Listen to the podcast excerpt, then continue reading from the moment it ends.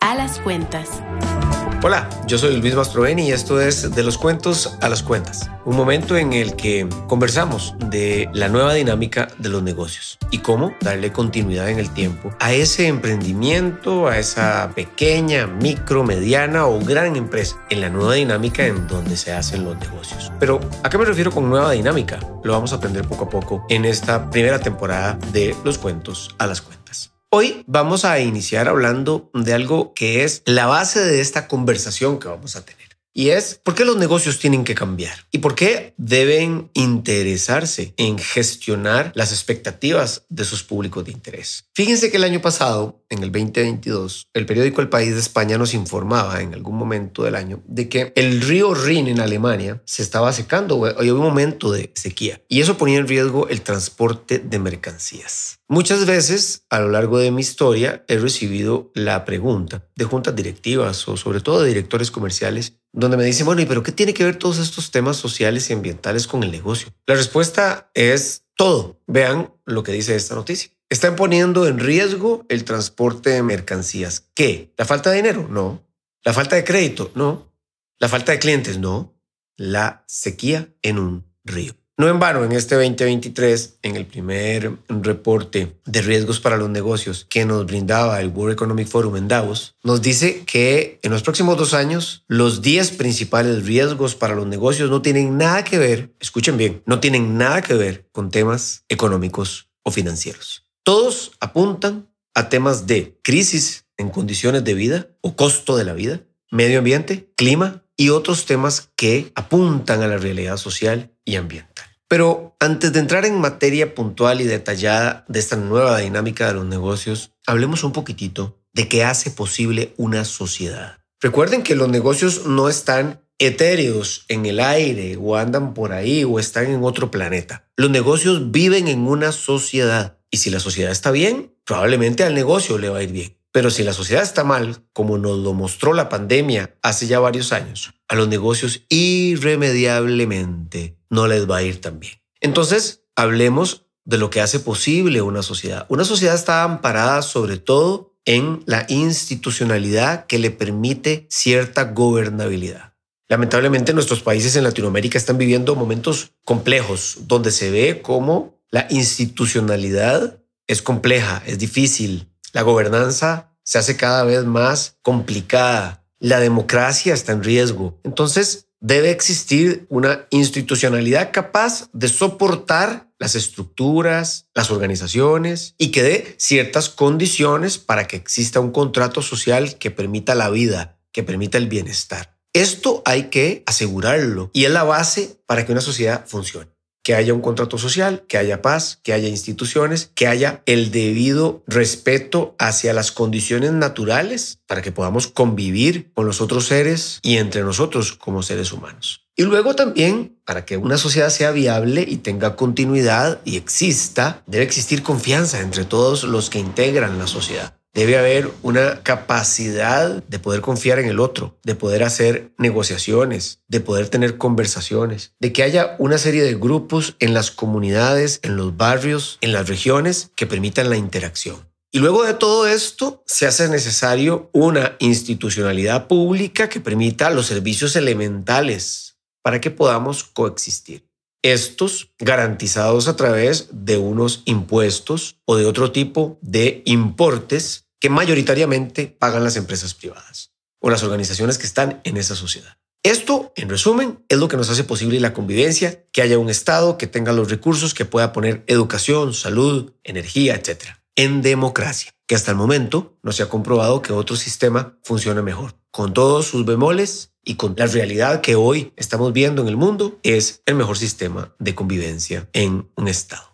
Bien, y entonces llegamos al punto más alto de esta posibilidad en una sociedad, esta viabilidad de la sociedad, que es las alianzas, las oportunidades que permitan que la gente pueda tener educación, vivienda, trabajo, que pueda hacer deporte, que pueda divertirse, que pueda transitar.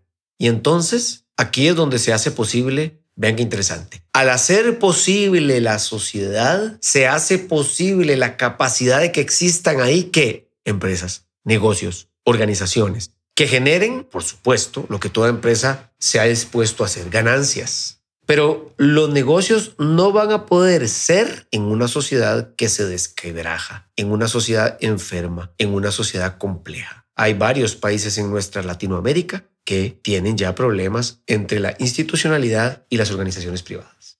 ¿Y qué necesita entonces un negocio para existir en esta sociedad? Pues necesita consumidores, necesita un capital de trabajo, por supuesto, necesita probablemente bancos que le financien, o inversionistas, o una familia que en nuestras latitudes es muy común. La mayoría de las empresas en nuestras latitudes son pymes o son familias que son dueñas de ciertas marcas o representan ciertas marcas. No hay tanto capital público de inversionista. Hay transnacionales que están en nuestra región, pero necesitan eso, capital, necesitan innovar, necesitan un crecimiento ascendente. ¿Por qué? Porque nadie pone una empresa para perder. Todos quieren y todas quieren, cuando fundan sus empresas, vivir de eso, tener ganancias, ser rentables, tener utilidades, etc. Y hoy hay un denominador común que vive en las empresas y es la confianza que se tenga en esa organización para que realmente pueda hacer negocios. Entonces, en este primer episodio, lo que queremos decir es la clave para que exista la nueva dinámica, para que un negocio entre, es que haya interacción. ¿Entre quiénes? Entre la sociedad que permite la convivencia y entre los negocios que le aportan a esa sociedad para que esté mejor.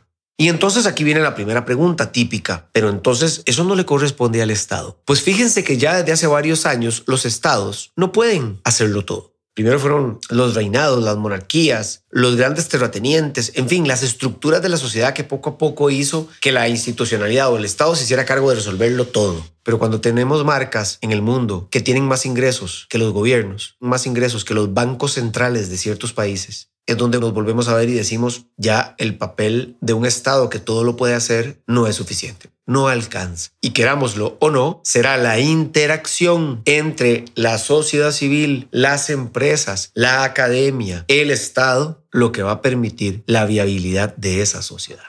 Y el último mensaje que quiero dejar en este primer episodio es, si quiere entrar en esta nueva dinámica que le va a llevar, por supuesto, a tener ganancias, no puede haber una empresa que se haga de la vista gorda de lo que está sucediendo en la sociedad. Querámoslo o no, nos guste o no, creamos en esto o no, ya eso no importa. Hay una realidad que se nos presenta de forma contundente frente a nuestras narices. Y la realidad es, la sociedad, a como está viviendo hoy, no va a ser posible mantenerla por mucho tiempo más. Se está resquebrajando, hay demasiada desigualdad, hay problemas climáticos, de contaminación, ambientales, estamos llegando al límite de convivencia social, violencia y en todo este entramado las empresas siguen operando, sí, pero ¿a qué costo? Podrían operar a otros costos, de otras formas. Podrían convivir en esa sociedad para hacer algo positivo. Aquí es donde esta primera temporada nos va a llevar. Nos va a llevar hacia cómo el poder de las empresas, cómo la forma en que se hace negocio, pensando no solamente en generar utilidades, escúchenme bien, cuando hablamos de los cuentos a las cuentas, lo que queremos decir es que esto,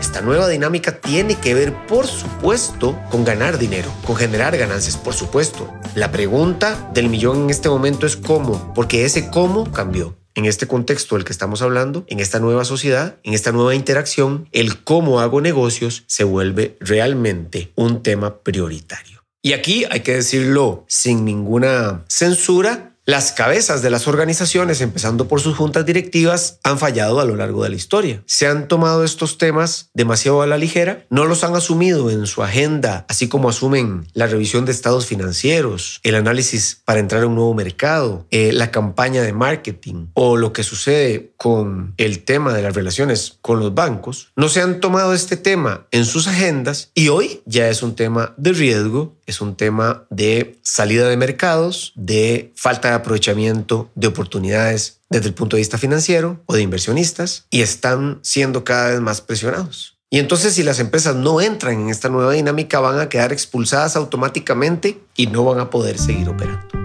Pero yo llego hasta aquí, espero verlos y haberlas motivado a seguir escuchando los episodios de los cuentos a las cuentas, porque vamos a seguir conversando sobre, bueno, y esta nueva dinámica, ¿cómo le entramos? ¿De qué forma podemos convertir nuestras empresas que antes iban de la creación del negocio directo a las ganancias y hoy tienen que pasar por otros momentos, por otras etapas antes de llegar, por supuesto, nuevamente a la ganancia? ¿Cuáles son las nuevas etapas? Bueno, eso es lo que vamos a seguir viendo en los próximos episodios. Espero haberlos entretenido este ratito y recuerden que aquí conversamos de negocios, conversamos de cómo la nueva dinámica nos exige a las empresas hacer las cosas diferentes para seguir teniendo un lugar donde poder operar. Esto es De los cuentos a las cuentas. Yo soy Luis Mastroeni. Gracias y nos vemos en el próximo episodio.